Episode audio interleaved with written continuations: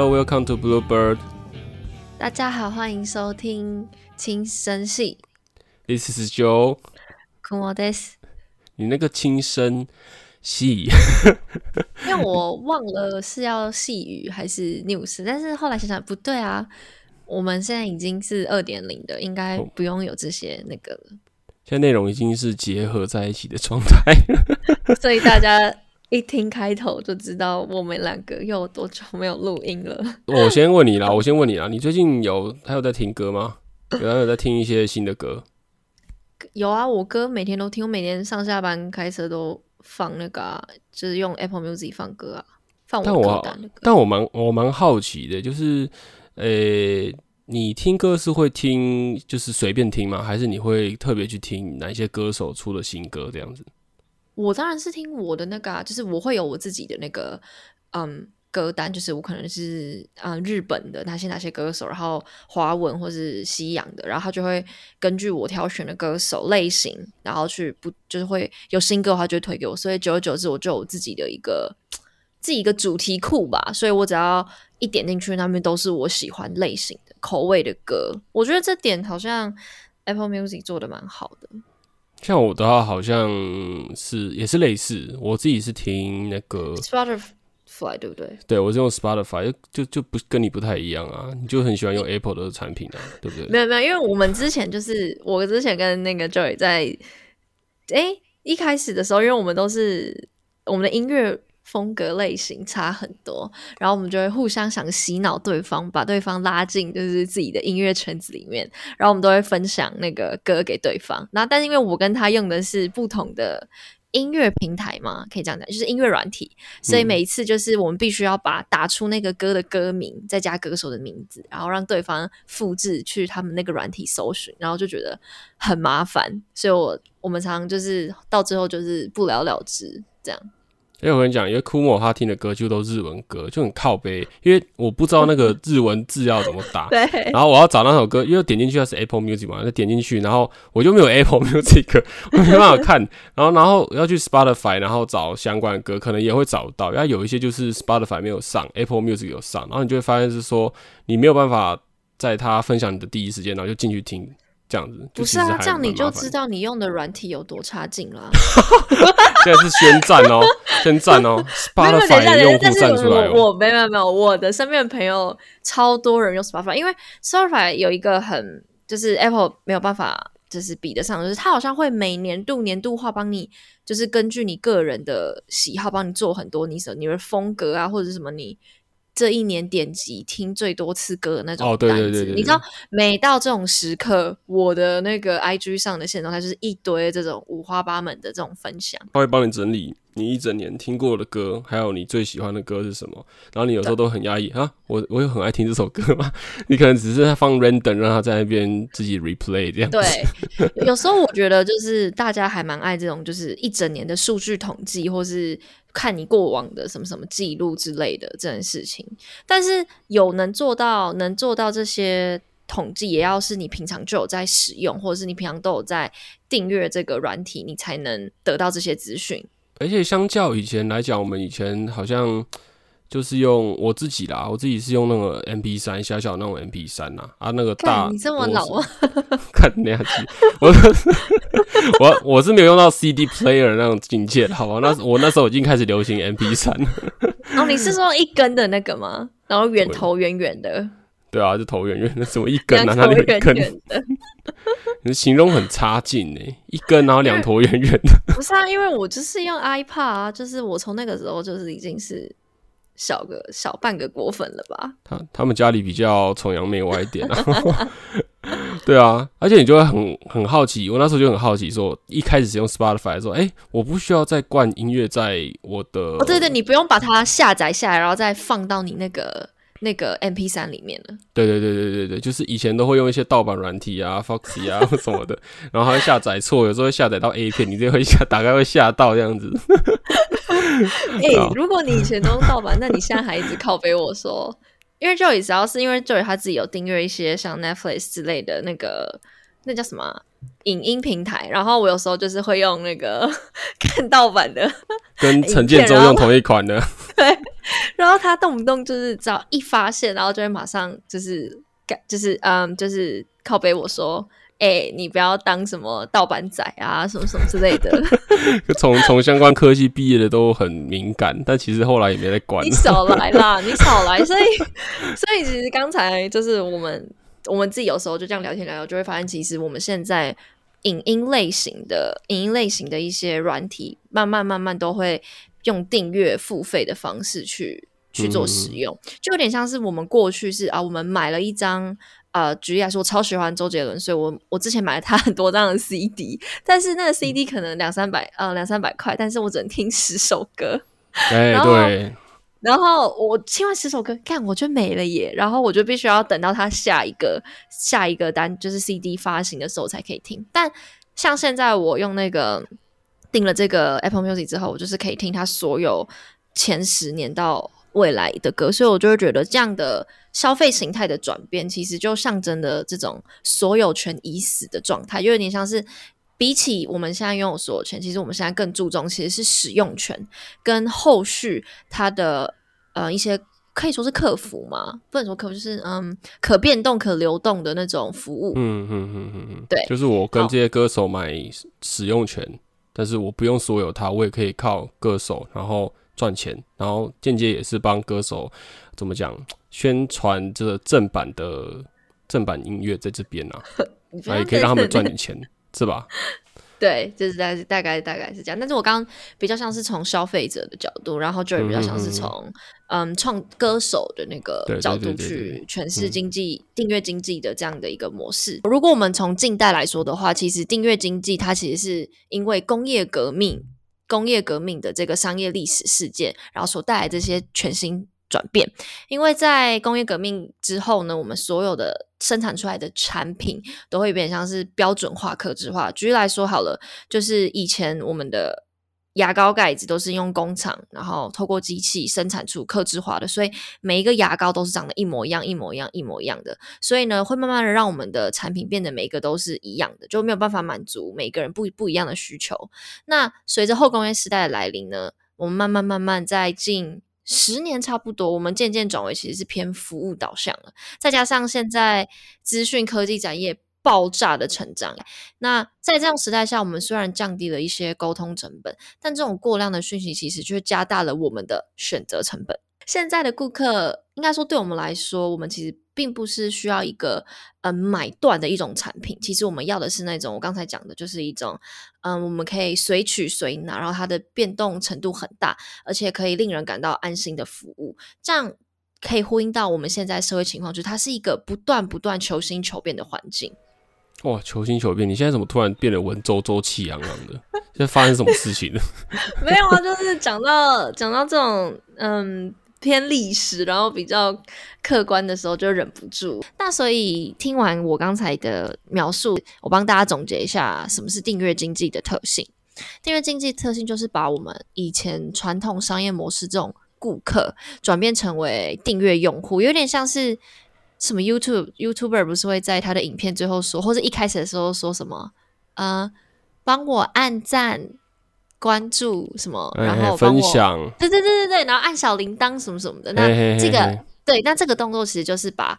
呃顾客转变为像是订阅用户的一个特性。嗯哼哼哼哼所以那这样的订阅经济，它对于商业，应该说对公司、对资方来说的话，它其实是可以创造经常性收入。那如果嗯对顾客来说，是对我们来说的话，就是可以优化我们购买产品的体验，提高我们的终身价值。就以嗯 Netflix 来讲好了，就是他可以他知道他这个月会订阅五十人，那下个月如果他操作的好的话，没有什么太诡异的操作手法的话，他可预期性的是他下个月还会保留这五十个人嘛，所以他就可以确认说，哎，我下个月我还是会有这五十个人缴月费给我，所以就是所谓的经常性收入。所以如果转变成为订阅模式或订阅经济的这些企业或公司的话，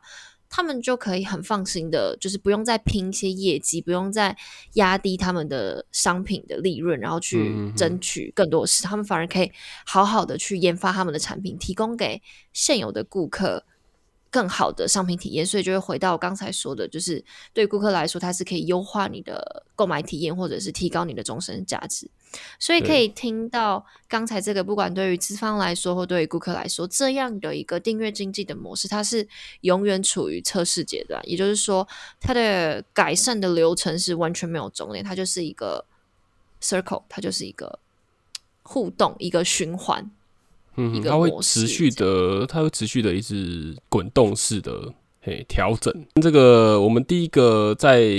呃讨论过程中有讨论到一个还蛮有趣的例子，是汽车啦。就汽车产业以前给人家的这个比较偏重硬体上面的这个服务啊，就是我今天想买什么车型，那它的引擎的这个马力，还有它的这个进气量等等的有没有？符合我心中的那样子的一台车哦，对，那个想象这样子。那其实现在汽车产业它已经走向，就是它现在如果只以单一个车种或是以客制化的车子去卖的话，似乎好像已经没有办法去迎合整个市场。对，嗯，因为我们可以从刚才那个订阅经济来发现一些 mega，就是说，呃，其实为什么现在很多的消费者会选择去定时付费，然后换取一个服务？那其实也是说，就是像是说我每个月我缴这些钱，那我就预期它这个软体它会给我呃我想要看的影片，或是我想要听的音乐，功能，或是它是更新的这样的感觉。对对对，就是我不用我不需要在新的时间，然后哎，可能我这个月这一部片子看完，我下个月要再找新的片子，我不用，我就在同一个平台上面，它会自己推播给我。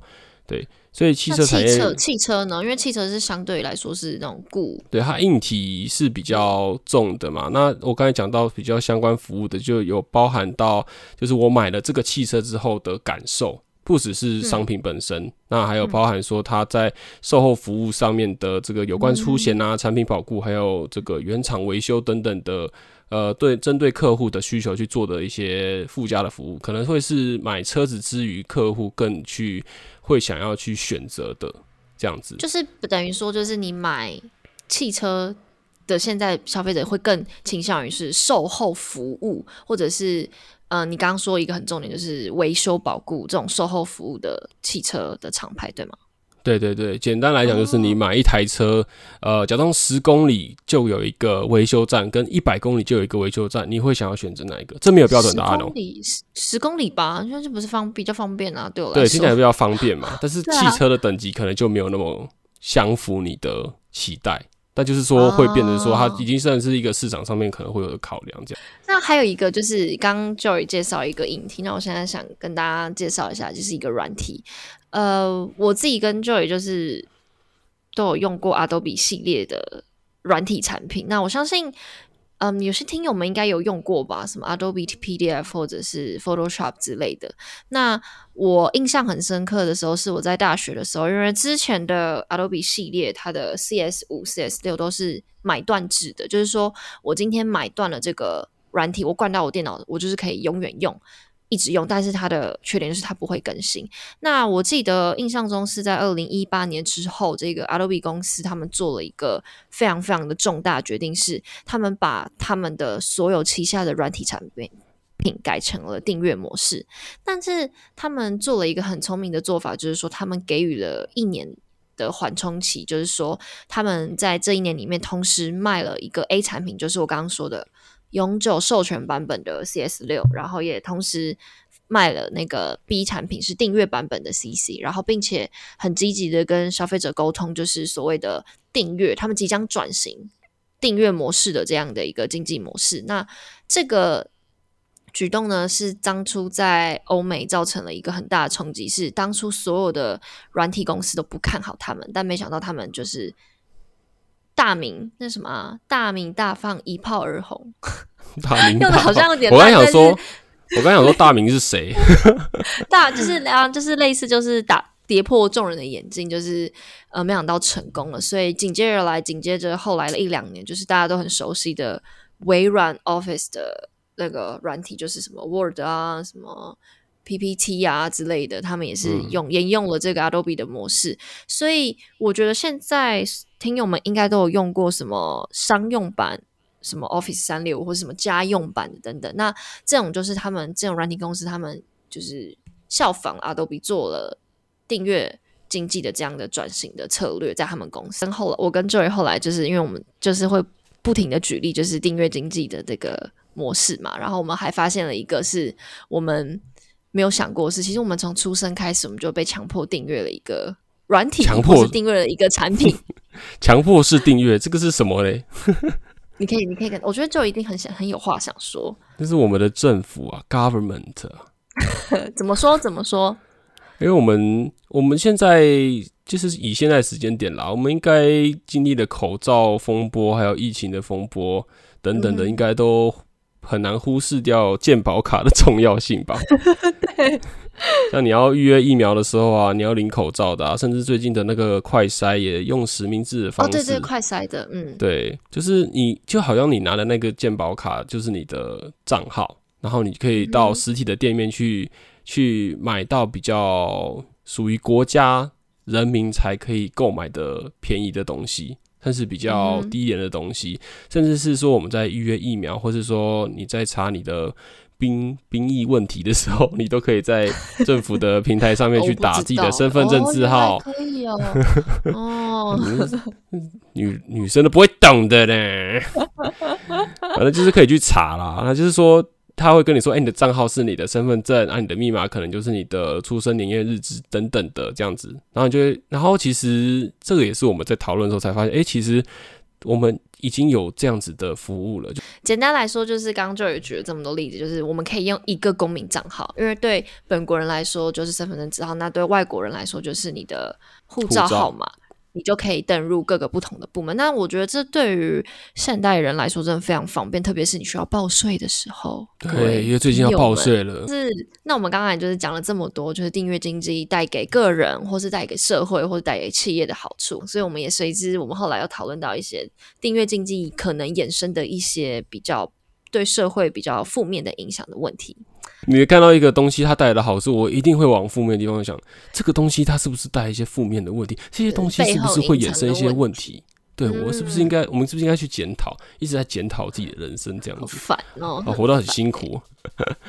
但是简而言，呃呃，话说来就是说，经济呃订阅经济，它虽然好像带来蛮多方便，你光是免费订阅制就有很多东西可以看。那我想问库某，你愿意或你正在花钱？的这个相关的媒体啊，有哪一些？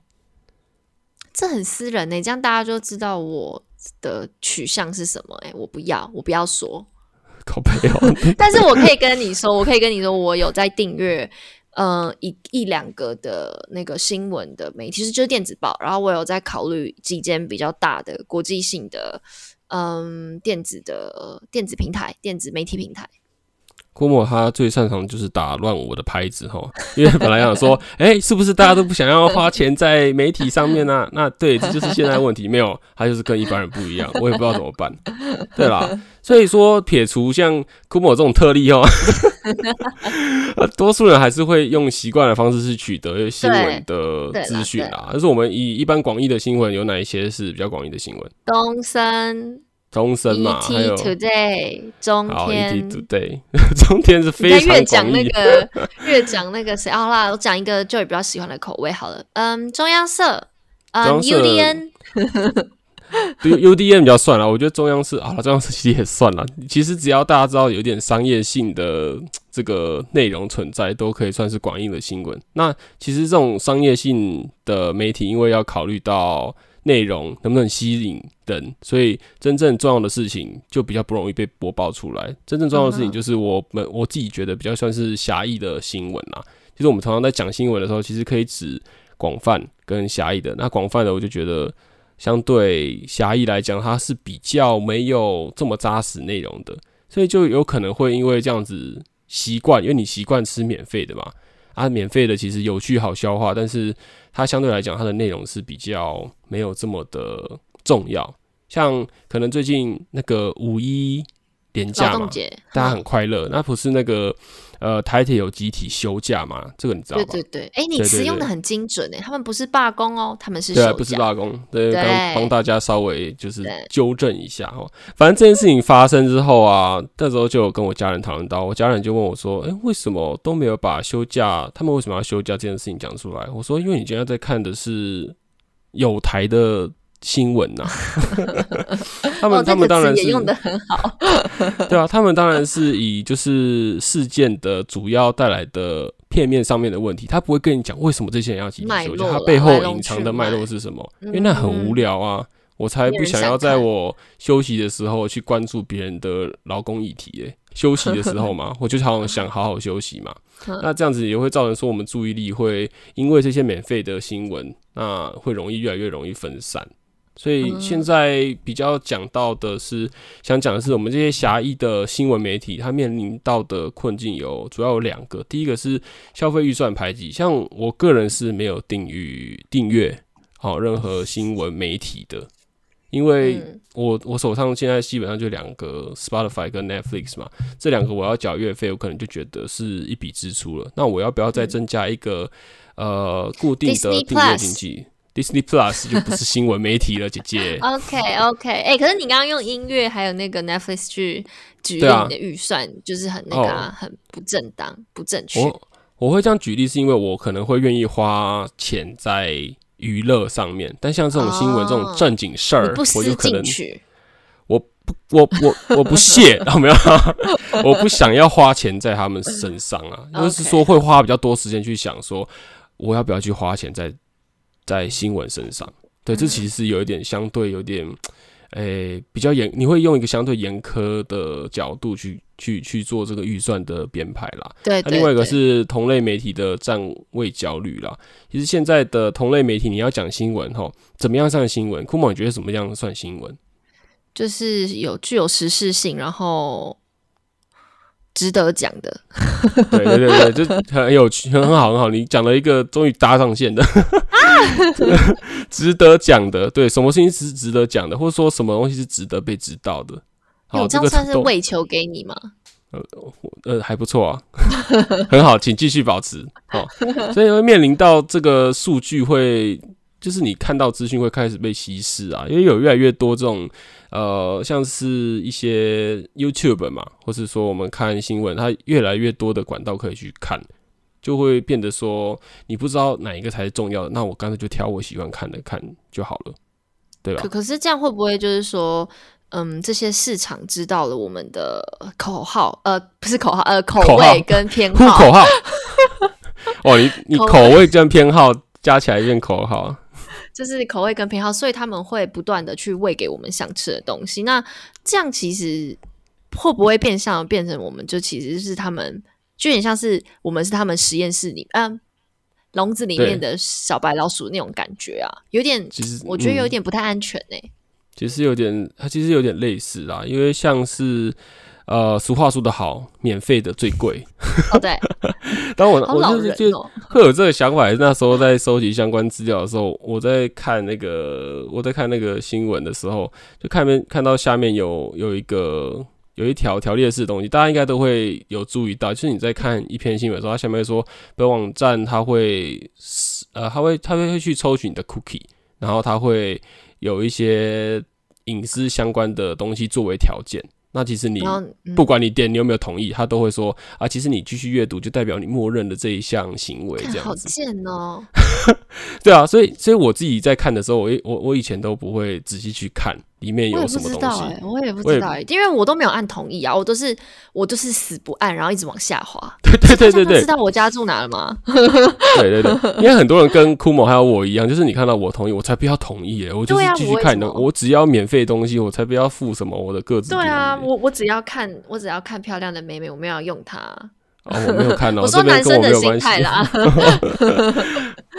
好，OK，所以这个地方就有一点牵涉到隐私权啦。所以为了我们这篇呃，这个这部 podcast，我就点进去看一下那个隐私权声明啦。哦，一般人应该是不会无聊，里面东西超多的。它里面会，他们里面讲到说，你的姓名啊、性别啊、身份证资料，还有任何可以辨识你个人身份的资料。哎呀，这边就想没有讲很清楚，就是说反正是可以辨识你的个人资料，他都会。什么叫做可以辨识我个人的资料？对啊，这样很这样很模糊哎，对啊，我的美貌没有办法，你的美貌，对啊，真的没办法辨识，因为没有这种东西。OK，就是讲的非常好哈。OK，那再来就是说，他会去跟你拿一些你的卡号啊，或账单地址啊。还有你的喜好的状态，或你的兴趣，或者你最近在干嘛。好，那最有趣就是说，它会有更多的摄取更多你相关隐私的东西，但他说会会持一个保留状态，但是不会表列在这上面。也就是说，其实它你有更多的隐私是被窥探的，但是你没有办法去提防，或是去先设想他可能会想要用你什么资料，或是从你哪一个账号去捞取。所以说，现在订阅经济其实不管你接不接受啊，打从我们刚才前面讲到了政府，嗯，还有我们现在使用。最常应该大家用对，然后你去浏览人家的网站的时候，其实都会相对的去铺露在订阅经济的底下，不论是好是坏，都还是有的，嗯，对啊。所以其实我们未来下一步，其实我们是主要是想办法怎么跟这种订阅经济，或者是说。我觉得更贴切的词叫做数位订阅，因为事实上其实就是因为我们的资讯管理、资讯分析、资讯的这些云端处理系统越来越进步跟完整之后，才会才会引申出刚刚 Joy 背后所担心的这些隐藏的问题。这也是这也是回到一个问题点，就是当初为什么会订阅这些媒体呀？像我自己，说啊，你先说啊，你先说。我摸着我自己的良心，好，在左边哈，诶，为什么我当初要订阅 Netflix 跟 Spotify 嘞？主要还是因为我想要跟我朋友很炫 很吵，对你想要跟你的同才有一些有一些关系啊，或者说告诉他们我不是我不是盗版使用者，我不是盗版使用者哦，这个很重要哦。你旁边有个盗版使用者哎，对啊，就是你会觉得它是一个趋趋势啊，你会觉得它是一个趋势啊。承认，等一下我打个叉，因为最近不是有一部电影叫做。怪兽与就是那个邓布利多的那个电影嘛？怪兽与他们这哪是最近的？这不是 有一阵子？就是前两周，但是因为我很想去看，但是因为电因为最近因为疫情，所以我就是不方便去电影院看。但是我又很想看，但它还没有上架到任何一个 Netflix 或是 Disney Plus，然后我就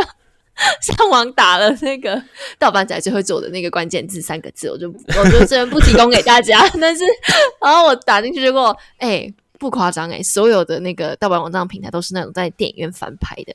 然后我就很生气，因为我花了半个小时去浏览所有盗版网站的平台，你好意思生气？都是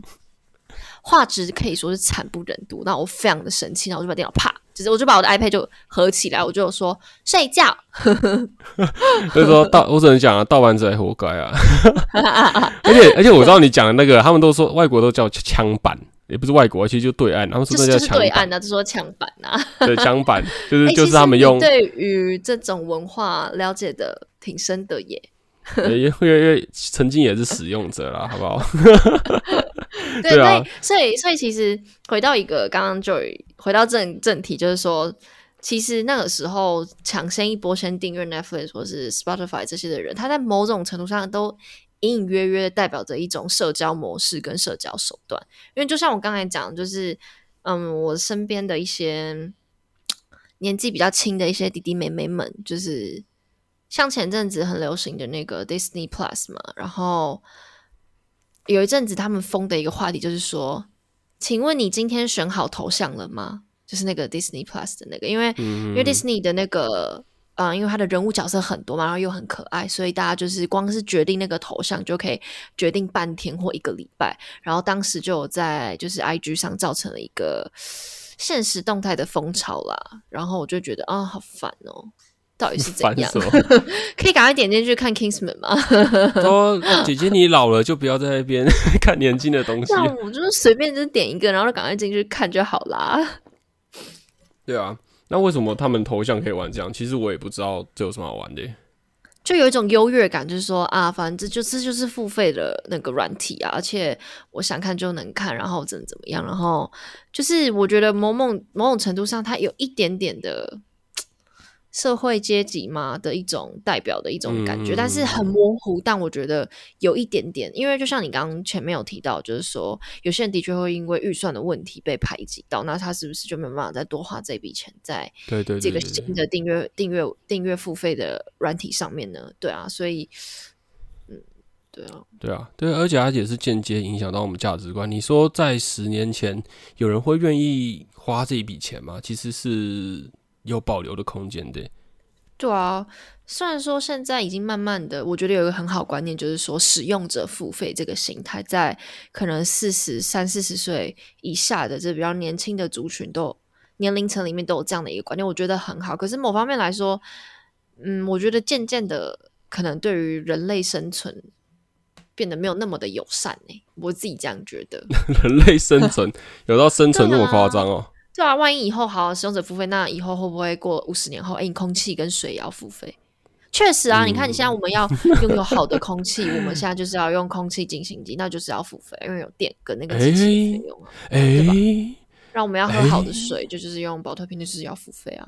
然后或者说买那个进口的？水对啊，那就是要付。所以我觉得现在越来越多就是都走向这样的一个发展。所以你会花钱说我花钱买买生活品质啦，哎，对快乐也是啦，对啊，对啊，所以你会说我期待订阅经济越来越繁盛，或是成为一种嗯主流吗？我倒觉得我会希望它维持一个平衡，因为我觉得某种程度上还是要给一些社会经济弱势或者是一些没有办法接触到这么前面资讯的一些嗯。是呃，人就是有一点弹性的空间，不要就是啊，你今天没有钱，那你就连看个好好看一部电影的权利都没有，这样。嗯，我大概懂你意思啊，所以还是鼓励大家去使用一下强制订阅的政府相关的是 什么结语？我刚没有，我刚以为你的结语要说，所以呢，我觉得盗版仔是情有可原。OK 啦，盗版不要猖狂，其实适度的使用还是一个很好的工具啦。所以就大家自己找到一个舒适平衡的状态，其实是是最好的啦。不要太过偏激，跟我以前一样，好吗？好，好啦，那今天节目差不多到这边了啦。吼，好，OK，this、is Joe，see 苦么 this，you next time，拜拜拜。